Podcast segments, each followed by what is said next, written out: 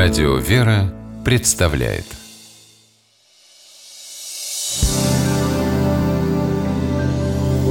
Первый источник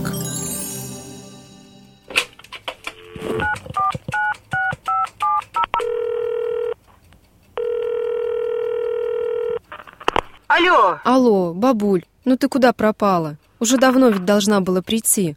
Я переживаю. да все в порядке. Я пока раздумывала, как мне добираться, дождь закончился. Я увидела в этом перст Божий и пошла пешком, потому и долго. А у тебя все хорошо? Какой еще перст? Да это выражение такое. Все хорошо. Перст – это устаревшее название пальца руки.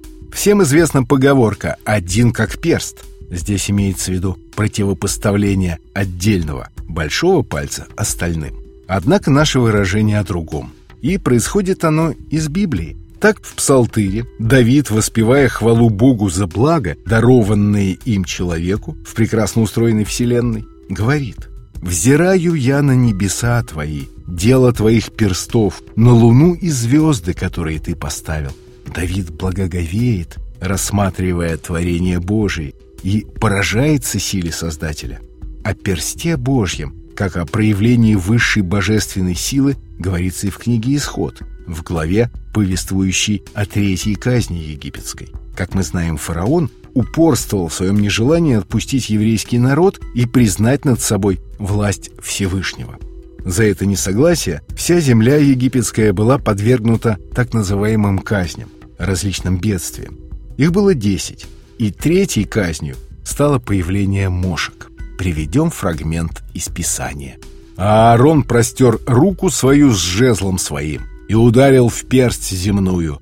И явились мошки на людях и на скоте. Вся персть земная сделалась мошками по всей земле египетской. Старались также и волхвы чарами своими произвести мошек, но не могли. И сказали волхвы фараону, «Это перст Божий». Но сердце фараонова ожесточилось, но он не послушал их, как и говорил Господь.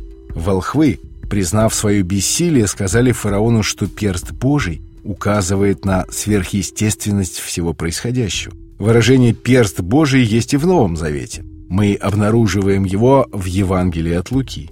И Иисус, вынужденный защищаться от нападок фарисеев, говорит «Если я силою Велезевула изгоняю бесов, то сыновья ваши, чьею силою изгоняют их, посему они будут вам судьями. Если же я перстом Божиим изгоняю бесов, то, конечно, достигло до вас Царствие Божие».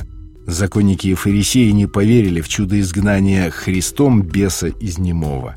Они говорили, что Иисус заключил союз с дьяволом и требовали знамения с неба. Христос отвечает фарисеям, что если они признают в нем того, кто действует силой Божией, то значит должны признать и его дела и осознать, что наступило Царство Божие. О таких обвинениях рассказывается и в Евангелии от Матфея. Однако вместо перста Божьего евангелист употребляет оборот «Дух Божий», и то, и другое выражение служит обозначением внешнего выражения деятельности Бога.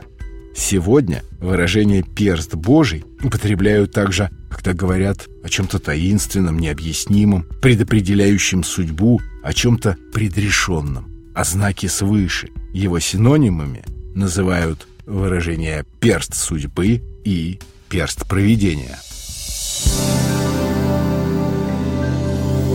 Первый источник